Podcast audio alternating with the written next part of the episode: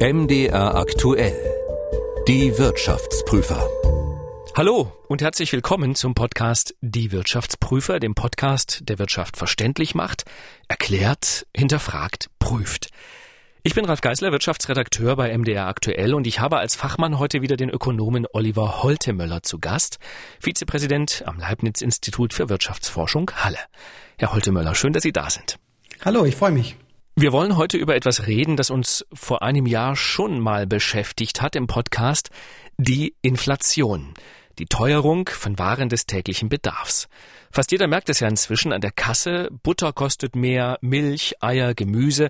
Vor allem aber sind Strom, Gas und Benzin sehr viel teurer geworden. Was kommt da noch auf uns zu? Wie sehr könnte Wladimir Putins Krieg in der Ukraine unsere Preise weiter in die Höhe treiben? Wie entsteht überhaupt Inflation? Das sind die Fragen, die wir heute besprechen wollen. Herr Professor Holtemöller, lange war Inflation in Deutschland kein großes Thema. Die Preise, die stiegen pro Jahr so um nicht mal zwei Prozent. Nun hatten wir diesen Winter eine Inflationsrate von rund fünf Prozent und mit Bangen blicken viele auf den Krieg in der Ukraine. Wie sehr kann dieser Krieg die Preise in Deutschland noch weiter erhöhen? Ja, so ein kriegerischer Konflikt, der verändert natürlich die Welt. Nicht nur in politischer Hinsicht, sondern auch in ökonomischer Hinsicht.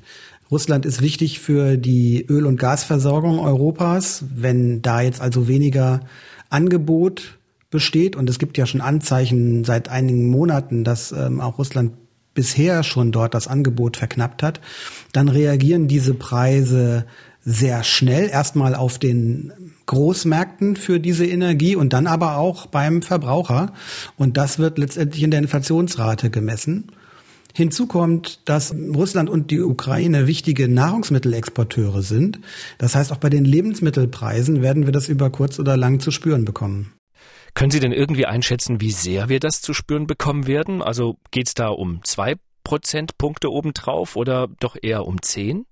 In Zahlen lässt sich das jetzt nicht ausdrücken. Wir können ja quantitative Prognosen äh, normalerweise dadurch herleiten, dass wir uns vergleichbare Situationen in der Vergangenheit anschauen. Wir Ökonomen haben ja keine Glaskugel, sondern wir haben Modelle und die Modelle werden gespeist mit Daten aus der Vergangenheit. Und ein Überfall eines Landes auf ein anderes in Europa haben wir in unseren Daten einfach nicht drin. Wir können aber trotzdem ja andere Sachen uns aus der Vergangenheit angucken. Wir können mal schauen, wie sich die Inflation bis jetzt entwickelt hat. Und wir lagen in diesem Winter, ich sagte es schon, bei etwa fünf Prozent Teuerung im Vergleich zum Vorjahr. Warum sind denn die Preise zuletzt so stark gestiegen? Den Krieg, den haben wir ja jetzt erst seit ein paar Tagen. Der größte Block sind die Energiepreise. Die sind innerhalb eines Jahres jetzt um 20 Prozent gestiegen. Das hat mehrere Gründe. Also wir kommen ja auch aus einer Pandemie und aus einer Phase, wo dann die wirtschaftliche Aktivität reduziert war. Da waren die Preise für Energie gesunken. Und wenn die dann wieder ansteigen, merken wir das natürlich an den Preisen. Dann kommt eben dazu, dass äh, Gas im Moment auch knapp ist. Das Angebot an Gas ist reduziert. Man sieht das an der auch Befüllung der deutschen Gasspeicher. Auch andere Energieprodukte sind teurer geworden, zum Beispiel das Öl. Da ist der Preis jetzt schon also hoch, wie er lange nicht mehr war. Zu den Energiepreisen gehört auch die gestiegene CO2-Abgabe, die ja am Anfang des Jahres von 25 auf 30 Euro pro Tonne gestiegen ist. Das heißt, da überlagern sich eine ganze Reihe von Effekten, so dass sich die Energie eben entsprechend verteuert. Aber auch bei Nahrungsmitteln haben wir äh, deutliche Anstiege gesehen, eben bei frischem Gemüse und Molkereiprodukten. Und dann hingen noch irgendwelche Container ständig in irgendwelchen chinesischen Häfen fest. Ja, das sind die berüchtigten Lieferengpässe. Die Folgen der Lieferengpässe sieht man sehr eindrücklich in den Erzeugerpreisen. Also das ist eine Vorstufe der Verbraucherpreise, die man in der Inflationsrate misst. Und das dauert dann aber immer so ein bisschen, bis sich diese Effekte auch bei den privaten Endkunden äh, niederspiegeln. Aber das ist richtig. Diese Lieferketten wirken sich auch aus auf die Preise. Und zwar geht das auch noch ein bisschen weiter. Selbst wenn sich die Lieferengpässe jetzt auflösen, klappert da immer noch ein bisschen was an Effekten nach.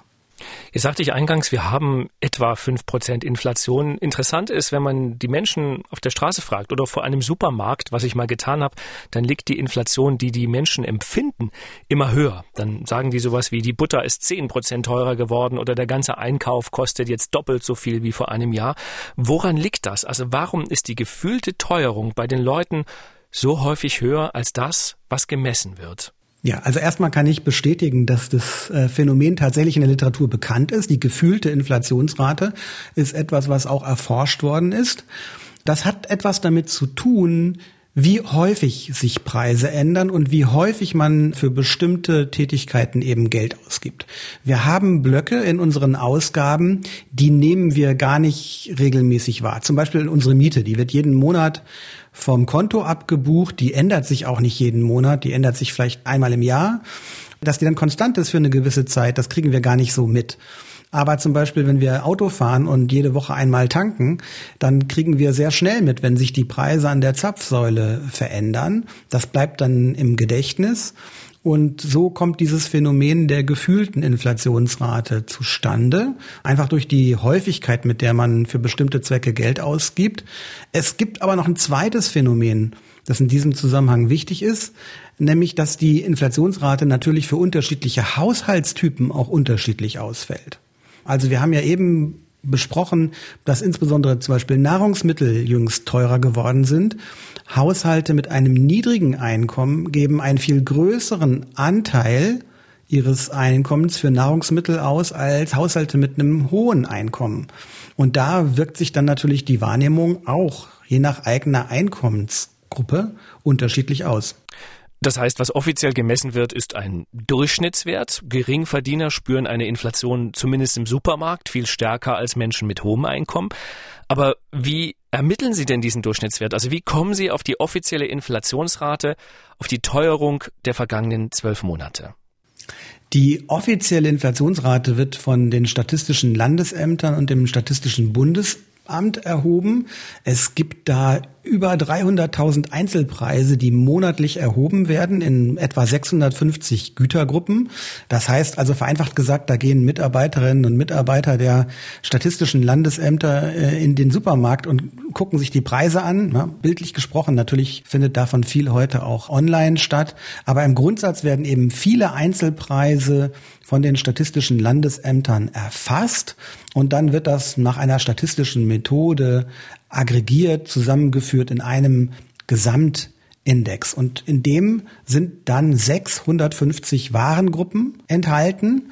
Die kann man auf der Webseite des Statistischen Bundesamtes sich auch angucken. Da sieht man auch genau, welches Gewicht eine Kategorie hat an dem Gesamtindex. Also große Blöcke sind natürlich Wohnung, Wasser, Strom, Gas und andere Brennstoffe. Das macht schon etwa 30 Prozent der Ausgaben eines durchschnittlichen Haushalts aus und weitere große Blöcke sind dann Verkehr und Freizeitunterhaltung und Kultur. Jetzt habe ich eine Nachfrage, nämlich äh, fehlen möglicherweise in diesem Warenkorb einige Aspekte. Also ist vielleicht ein Grund dafür, dass viele Leute die Inflation als höher empfinden, als sie gemessen wird, dass bei der Messung einfach bestimmte Waren nicht hinreichend berücksichtigt werden. Fehlt da was im Warenkorb? Ja, bei den Käufen fehlt nicht so viel. Da geben sich die Ämter schon Mühe, den, man sagt, repräsentativen Warenkorb einer Durchschnittsbürgerin, eines Durchschnittsbürgers zu ermitteln. Aber es gibt bestimmte Ausgaben, die vom Prinzip her nicht erfasst werden. Zum Beispiel die Sozialversicherungsbeiträge. Also was wir bezahlen für die Krankenversicherung, die Rentenversicherung, die Arbeitslosenversicherung, die Pflegeversicherung beispielsweise wird nicht erfasst. Es wird auch in dem Konsumentenpreisindex, der Verbraucherpreisinflationsrate, nicht erfasst, wie jetzt die Großhandelspreise sind oder die Preise von exportierten Gütern. Also das ist schon ein ganz bestimmter Warenkorb, der auch nicht unbedingt die Produktionskosten in Deutschland widerspiegelt, weil wir ja auch viele Güter importieren. Das heißt, der Wechselkurs ja, ähm, wie viel Euro muss ich ausgeben, um ausländische Güter zu kaufen, spielt am Ende dann auch eine Rolle. Was ja momentan auch richtig teuer geworden ist, sind ja Handwerkerleistungen. Ist sowas in dem Warenkorb mit drin, dass ich jetzt zum Beispiel für einen Klempner doppelt so viel bezahlen muss wie vor einem Jahr?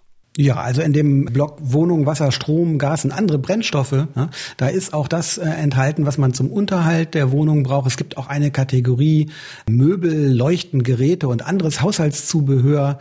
Wenn ich also Haushaltsgegenstände benötige, die der Handwerker auch noch mitbringt, ja, das wird also alles erfasst in der amtlichen Preisstatistik. Was ja tatsächlich nicht drin ist, ist äh, der Erwerb von Eigentumswohnungen. Nun kauft man sich nicht jeden Monat oder jedes Jahr eine Eigentumswohnung. Nichtsdestotrotz ist das ja etwas, von dem viele träumen. Also viele wollen sich irgendwann mal das eigene Häuschen bauen oder eine Eigentumswohnung kaufen.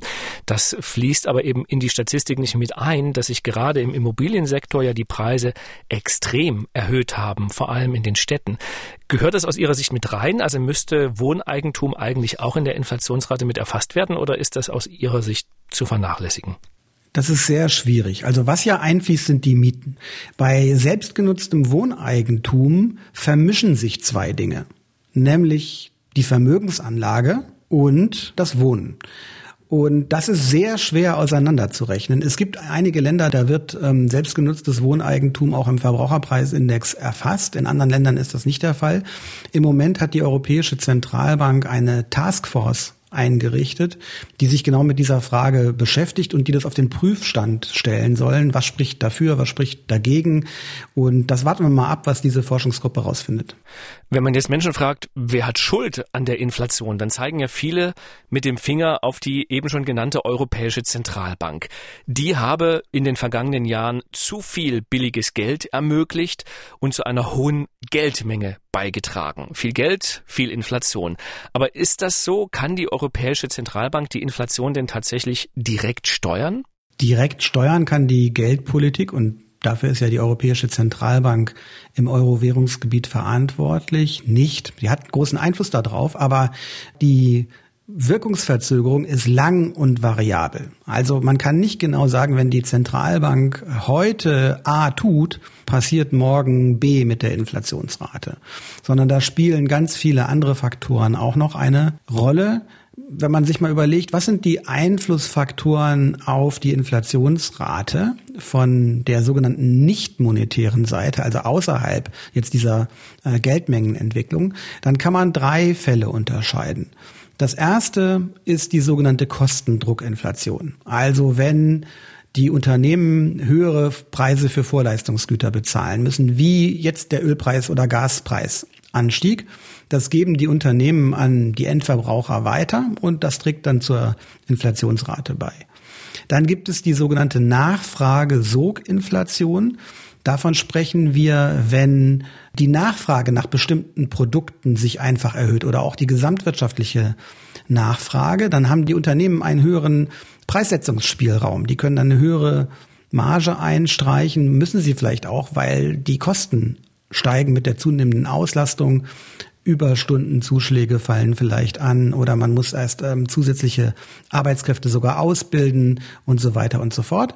Und dann gibt es schließlich noch die sogenannte Marktmachtinflation. Der amerikanische Präsident Biden hat ja gerade angesichts der hohen Inflationsrate in den USA amerikanischen Unternehmen vorgeworfen, sie würden ihre Marktmacht ausnutzen und aus Gier höhere Preise verlangen. Das ist theoretisch auch wirklich ein richtiges Argument. Sowas kann es geben. In der aktuellen Situation spielt es allerdings eher nicht so eine große Rolle. Trotzdem kann die EZB, wenn ich sie richtig verstanden habe, versuchen zu steuern ähm, über die Geldmenge oder eben auch über die Zinsen, die Leitzinsen, die sie äh, festlegt. Jetzt ist es ja so, dass die Zentralbank immer sagt, sie hätte gerne im Euroraum zwei Prozent Inflation. Das ist so das Ideal. Da frage ich mich jetzt als Laie, warum denn zwei Prozent? Wäre gar keine Inflation denn nicht viel besser?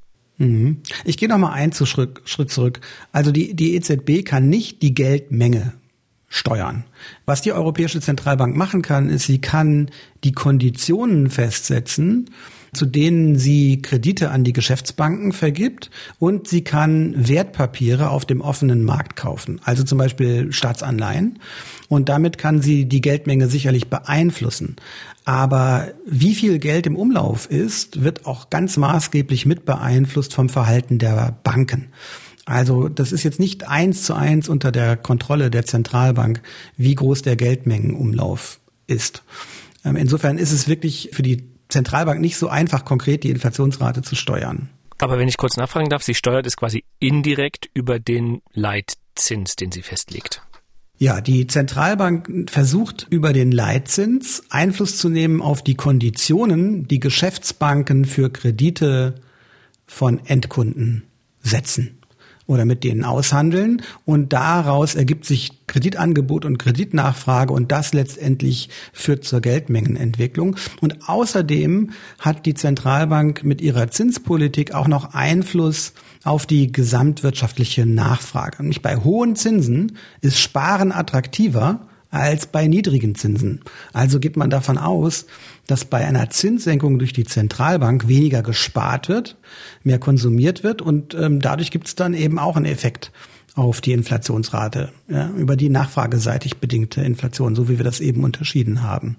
Und jetzt nochmal zur Frage, warum gelten zwei Prozent als ideale Inflation? Ja, die zwei Prozent sind mehr oder weniger willkürlich gesetzt. Also man möchte keine Zielinflationsrate von null haben. Das ist relativ klar.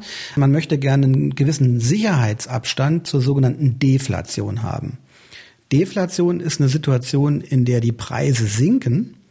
Wenn Sie jetzt erwarten, dass der Preis für das, was Sie haben wollen, morgen niedriger ist als heute, dann schieben Sie die Anschaffung vielleicht hinaus. Wenn das alle Konsumenten gleichzeitig tun, in Erwartung niedrigerer Preise morgen, dann haben wir eine wunderbare Rezession, weil alle ihre Käufe aufschieben. Das will man nicht. Da möchte man einen gewissen Sicherheitsabstand zu haben. Und das sind ähm, Überlegungen, die dahinter stehen, dass die Zielinflationsrate, so nennen wir das, nicht null ist. Aber die könnte statt zwei genauso gut auch 1,5 oder drei Prozent sein. Da gibt es jetzt keine wirklich guten Argumente für eine konkrete Zahl. Aber eine konkrete Zahl zu nennen ist wichtig, um die Inflationserwartungen zu stabilisieren. Ja, wenn niemand so genau wüsste, was ist eigentlich das Preisstabilitätsziel der Geldpolitik, dann wäre es sehr schwer, vorausschauende Verträge zu machen. Okay, also zwei Prozent sind sozusagen das Ziel, anderthalb ist okay, drei sind auch noch okay. Sind fünf denn schon zu viel, was wir momentan haben? Fünf Prozent sind nicht zu viel, wenn das ein kurzfristiges Phänomen ist. Und was eigentlich auch das Problematische ist, ist nicht so sehr die Höhe der Inflationsrate. Wenn alle Menschen wissen, nächstes Jahr ist die Inflationsrate fünf Prozent, dann kann ich mich darauf einstellen. Nicht? Dann verhandeln die Arbeitnehmer mit den Arbeitgebern fünf Prozent höhere Nominallöhne und bei allen Kreditgeschäften wird berücksichtigt, dass die Kaufkraft in einem Jahr fünf Prozent niedriger ist. Nicht, wenn das bekannt wäre, wie exakt die Inflationsrate im nächsten Jahr wäre, dann wären auch fünf Prozent kein Problem. Das Problem ist Unsicherheit. Wenn man nicht weiß, wie hoch wird die Inflationsrate sein, dann kann man nicht vernünftig planen. Also Sie können Ihre Altersvorsorge nicht vernünftig planen. Wie sollen Unternehmen mit den Beschäftigten sinnvolle Tarifverträge für, für mehr als ein, zwei Monate Laufzeit verhandeln. Normalerweise sind ja solche Tarifverträge auf ein, zwei, drei Jahre angelegt. Und solche Verträge kann man natürlich nur schließen, wenn man einigermaßen erwarten kann, wie die Inflationsrate laufen wird. Das eigentlich Gefährliche für die Volkswirtschaft ist Unsicherheit über die Inflation und die Unsicherheit steigt empirisch gesehen eins zu eins mit der Höhe der Inflationsrate selbst. Würden Sie sagen, wir sind bereits in einem Bereich, der kritisch ist, also auch mit Blick auf die Unsicherheit, die eben der russisch-ukrainische Konflikt mit sich bringt. Es kann ja sein, dass wir vielleicht am Ende bei sieben Prozent Inflation rauskommen, weil einfach die Energiekosten weiter so stark steigen. Ich würde noch nicht sagen, dass die aktuelle Inflationsrate kritisch ist. Wir sind aber an einer kritischen Phase für die Geldpolitik sowohl in den USA als auch in Europa. Und die wird natürlich durch die aktuellen Geschehnisse in der Ukraine nochmal erschwert. Eigentlich sind jetzt viele Beobachter davon ausgegangen, dass wir zu Beginn einer Zinserhöhungsphase stehen, also dass die Zentralbanken mit höheren Zinsen der hohen Inflationsrate entgegenwirken. Jetzt sehen wir aber die neue Belastung der Wirtschaft durch den kriegerischen Konflikt zwischen Russland und der Ukraine, wo die Zentralbanken dann sich ja, veranlasst sehen könnten, die Zinsschritte noch einmal zu verschieben. Das weiß man jetzt nicht, wie die sich entscheiden, aber diskutiert wird das vermutlich schon. Und äh, insofern kann es sein, dass sich die Inflation dann verfestigt. Und das ist etwas, was man eigentlich vermeiden möchte. Insofern ist, ist die Entscheidungssituation für die Geldpolitik im Moment schon kritisch. Die aktuelle Höhe der Inflationsrate würde ich sagen, aber noch nicht. Wir machen bei MDR aktuell ja viele spannende Podcasts und in jeder Wirtschaftsprüferfolge empfehle ich Ihnen einen, das will ich auch heute wieder tun. Ich will Ihnen heute Kempferts Klimapodcast ans Herz legen. Zweimal im Monat sprechen wir mit der Energieökonomin Claudia Kempfert über Klimathemen. Und in der aktuellen Folge, da geht es um die Frage, wie kann Deutschland unabhängiger vom russischen Gas werden? Und Außerdem, Unternehmen werben gern damit, nachhaltig zu sein, doch eine Studie zeigt nun, dass es oft mehr Schein als Sein. Das und mehr in Kempferts Klimapodcast. Da ist es dann auch drin, das russische Gas, das uns gerade alle beschäftigt. Ich wüsste gern von Ihnen noch, Herr Professor Holtemöller, wenn es tatsächlich eine zu hohe Inflation gäbe oder es zu einer zu hohen Inflation kommt, was kann man denn dann machen? Also kann da irgendjemand was dagegen tun oder ist man dem am Ende ausgeliefert? Naja, als erstes ist es die Aufgabe der Geldpolitik, dafür zu sorgen, dass die Inflationsrate stabilisiert wird. Wenn das der Geldpolitik nicht gelingt, haben die Menschen verschiedene Möglichkeiten. Im Extremfall äh, wird einfach die heimische Währung von den Menschen nicht mehr akzeptiert. Also Menschen verwenden dann einfach andere Währungen oder teilweise auch Gegenstände äh, für Zahlungsabwicklung. Man, man weiß ja, ja, Zigaretten waren teilweise sehr beliebt als Währung. Natürlich kann man für die Vermögensaufbewahrung auch auf äh, zum Beispiel Gold ausweichen, aber das hat natürlich auch spezifische Risiken. Es gibt ja keine Garantie dafür, dass der Goldpreis konstant bleibt oder steigt oder äh, Goldpreis kann auch sinken. Und ähm, ja, für die für die Zahlungsabwicklung ja, bleibt ähm, manchmal dann eben nur die Währungssubstitution. Wir haben das in südamerikanischen Ländern beobachtet, wir haben das in äh, Ländern auf dem Balkan teilweise äh, beobachtet, zu Zeiten der D-Mark, dass dort D-Mark auch äh, akzeptiert worden ist. Das gibt's also schon öfter mal. Wenn die Menschen unzufrieden sind mit der eigenen Währung, dann kann man immer noch die Währung eines anderen Landes benutzen. Die Deutschen sind ja, habe ich immer so das Gefühl, besonders inflationssensibel. Also wenn in Italien fünf Prozent Inflation sind, dann zucken die Italiener alle mit den Schultern. Wenn in Deutschland Inflationsraten von fünf Prozent erreicht werden, dann denken die Deutschen immer, oh Gott, es geht wieder los. Ja. Und ich glaube, das hat viel mit diesen ja, mit diesem deutschen Trauma zu tun, dieser Hyperinflation von 1923, wo dann am Ende das Brot drei Milliarden Reichsmark kostete und die Briefmarke auch nicht viel weniger. Kann so etwas denn wieder passieren oder ist das wirklich ein historisch eigentlich einmaliges Ereignis gewesen? Also das ist kein einmaliges Ereignis. Äh, die Deutschen sind Inflationsvize-Weltmeister. Es hat eine noch höhere Inflation äh, gegeben in Ungarn 1945, 46, um das mal in Vergleichsmaßstab zu setzen. In Deutschland war von August 1922 bis November 1923, das war die Dauer dieser Hyperinflation, die durchschnittliche Inflationsrate über diesen ganzen Zeitraum äh, 322 Prozent. In Ungarn waren es 45, 46, 19.800 Prozent. Also nochmal viel, viel, viel mehr als in der deutschen Hyperinflation. Und wir haben auch in den 1920er Jahren in Russland und in den 1980er Jahren in vielen südamerikanischen Staaten Hyperinflationen gesehen. Und ähm, ich habe sogar hier Statistik, die sagt, der Leibbrot hat nicht drei Milliarden, sondern 1923 im Oktober sechs Milliarden Mark gekostet und dann im November 23 428 Milliarden Mark. Das führte dazu, dass Löhne täglich ausgezahlt wurden und wenn sie Pech hatten, nicht, dann ähm, hat sich ihre Zeche beim Genuss eines Bieres in der Kneipe in der Zeit verdoppelt. Also das hat erhebliche Kosten, so eine hohe Inflationsrate. Und der Hintergrund von solch hohen Inflationsraten ist immer dass der Staat mit der Notenpresse seine Ausgaben finanziert. Wenn die Steuereinnahmen nicht reichen, um die Ausgabenwünsche zu bedienen, dann können eben Staaten auf die Idee kommen, das Geld zu drucken, mit dem sie einkaufen gehen. Und das führt dann regelmäßig zu einer solchen Hyperinflation. Aber glauben Sie denn, dass so etwas wieder passieren kann? Oder ist das im Grunde genommen auch so ein bisschen dem Geist der Zeit entsprungen, dass man dann eben keine unabhängigen Notenbanken hatte in dieser Zeit und man hat dann eben als Staat Geld gedruckt und heute ist sowas eigentlich ausgeschlossen. Also ausgeschlossen ist das natürlich nicht, aber wir reden als Ökonomen von einer Hyperinflation, wenn die monatliche Inflationsrate 50 Prozent übersteigt. Jetzt sind wir bei fünf bis sieben Prozent pro Jahr. Also von der Hyperinflation sind wir wirklich meilenweit entfernt. Und ähm, Sie haben es ja in, in der Frage schon zum Ausdruck gebracht, wir haben heute in Europa und in den USA mehr oder weniger unabhängige Zentralbanken, die auf die Erreichung von Preisstabilität verpflichtet sind. Und ich würde tatsächlich äh, denken, dass wir eine Hyperinflation, ja, zwar nicht ausschließen können, aber dass die sehr unwahrscheinlich ist. Aber an den aktuellen Ereignissen in der Ukraine äh, sieht man, dass auch Ereignisse, die man bis vor kurzem noch für unwahrscheinlich gehalten hat, eintreten können. Also ich halte es für unwahrscheinlich, aber natürlich nicht ausgeschlossen. Dass manchmal Dinge passieren, mit denen man ja nicht rechnet, zeigt ja auch ein bisschen einen Blick in die Vergangenheit. Ich kann mich erinnern, wir hatten vor einem Jahr ja schon mal einen Podcast gemacht zum Thema Inflation. Nicht wir beide zusammen, aber ich habe so einen Podcast schon mal gemacht.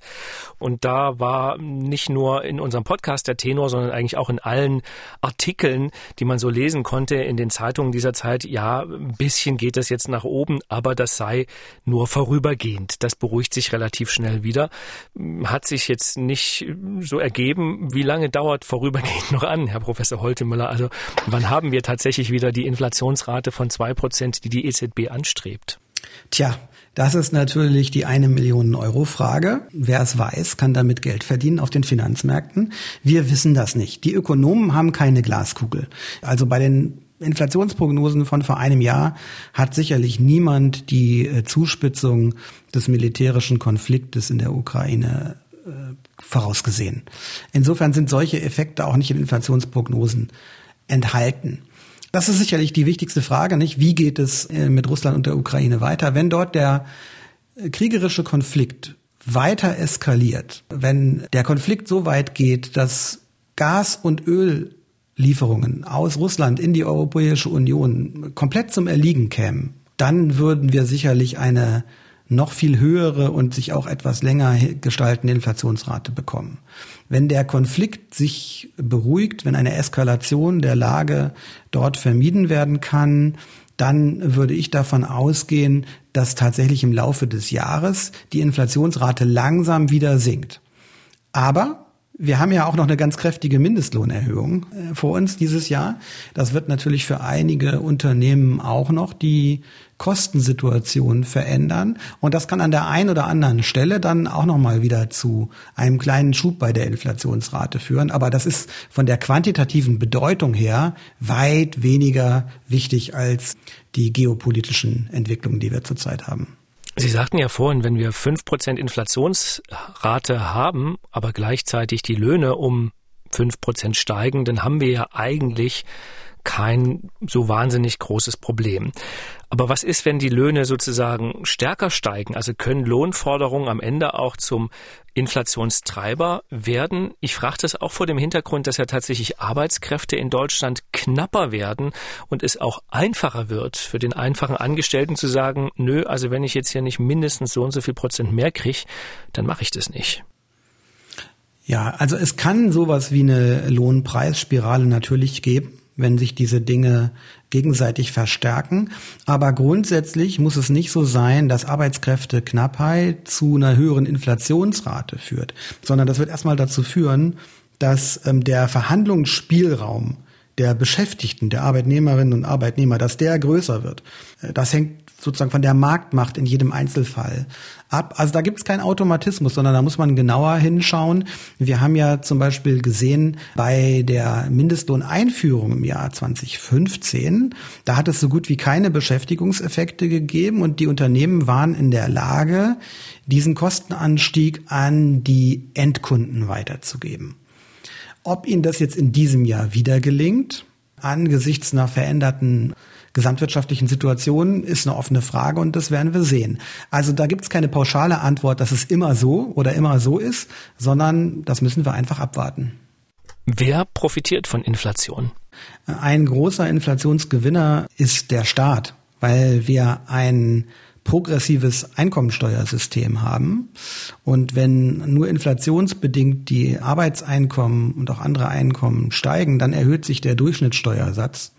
Das heißt, man zahlt mehr Steuern, obwohl man eigentlich real gar nicht mehr Einkommen hat, dann kommt mehr äh, beim Finanzminister an. Also der, der Staat ist in der Regel ein Inflationsgewinner.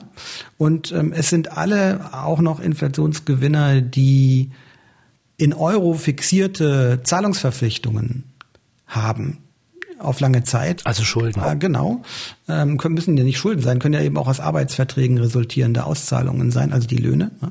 Die Unternehmen würden ja profitieren, wenn die Inflationsrate höher ausfällt als erwartet und höher als in den Lohnsteigerungen berücksichtigt. Ja? Also alle, die im Vorhinein vertraglich fixierte Eurobeträge schulden, äh, die profitieren. Und ähm, die Gläubiger, die Empfänger dieser nominal vorab fixierten Beträge, das sind die Inflationsverlierer, wenn die Inflation unerwartet kommt. Nicht? Wenn man das schon vorher erwartet hat und in die Vertragsgestaltung hat einfließen lassen, dann kann man diese Verteilungseffekte vermeiden. Aber in der Regel äh, kann man ja die Inflationsrate nicht völlig korrekt voraussehen. Jetzt gehört zu den Verlierern ganz sicherlich auch die Gruppe der Geringverdiener. Sie sagten das ja eingangs schon, dass es eben Gruppen gibt, die das besonders merken, weil sie eben Waren des täglichen Bedarfs vor allem kaufen, also Gemüse, Butter, Eier, Milch und die sind besonders stark bei den Preisen gestiegen, ebenso wie eben auch die Energiekosten. Wie kann man bei denen, die jetzt vielleicht Hartz IV bekommen, die sozialen Härten, die die Inflation für sie mit sich bringt, abfedern? Man muss äh, einfach die Unterstützungszahlungen, die diese Menschen bekommen, regelmäßig an die veränderten Preise anpassen. Da muss man dann auch den Warenkorb zugrunde legen, der für diese Menschen besonders relevant ist. Da spielen eben Nahrungsmittel äh, eine große Rolle, auch Strom und Heizung. Und wenn sich diese Dinge verteuern, und das wird in der Energiewende ja, selbst wenn jetzt der kriegerische Akt in der Ukraine vorbei sein sollte, ist die Energiewende nicht vorbei, nicht? Und die Energiepreise werden auf absehbarer Zeit weiter äh, zunehmen. Und davon werden halt viele Haushalte betroffen sein. Und dann ist es die Aufgabe des Staates, diese sozialen Härten abzu fangen und das sollte über das ganz normale Transfersystem geschehen. Also es wäre jetzt nicht zu empfehlen, für jeden Einzelfall, der einem so einfällt, eine Ad-hoc-Problemlösung äh, sich einfallen zu lassen, sondern wir haben ein Transfersystem. Einkommensschwache Menschen, wenn sie bestimmte Einkommensgrenzen unterschreiten, kriegen Unterstützungsleistungen vom Staat. Und diese Unterstützungsleistungen vom Staat müssen an sich verändernde Preise angepasst werden. Herr Professor Holtemöller, vielen Dank für das Gespräch. Sehr gerne, hat wie immer Spaß gemacht. Und ich habe am Ende noch einen Hinweis, denn wenn man wissen will, wie die persönliche Inflationsrate so ausfällt, dann kann man sich das ausrechnen auf den Seiten des Statistischen Bundesamtes. Da gibt man dann ein, was man so konsumiert, ob er Gemüse oder eher Fleisch, ob Milch und Butter und ob man viel Miete zahlt oder eher zum Eigentum wohnt. Und am Ende spuckt der Rechner dann tatsächlich aus, um wie viel sich das eigene Leben so verteuert hat. Dann hat man sozusagen die individuelle Inflationsrate. Wir hatten ja gesagt, das, was da veröffentlicht wird, das ist eben am Ende ein Durchschnittswert. Vielen Dank fürs Zuhören. Wenn Sie Fragen haben oder Anregungen, dann schreiben Sie uns gern an wirtschaftsprüfer.mdraktuell.de. Und wenn Sie uns nicht schreiben, dann hören wir uns hoffentlich wieder in zwei Wochen zur nächsten Folge unseres Podcasts. Bis dahin. Tschüss. Ja, tschüss. Bis zum nächsten Mal. Die Wirtschaftsprüfer. Der Podcast, der Wirtschaft verständlich macht, erscheint zweimal im Monat auf mdraktuell.de, in der ARD Audiothek, bei YouTube und überall, wo es Podcasts gibt.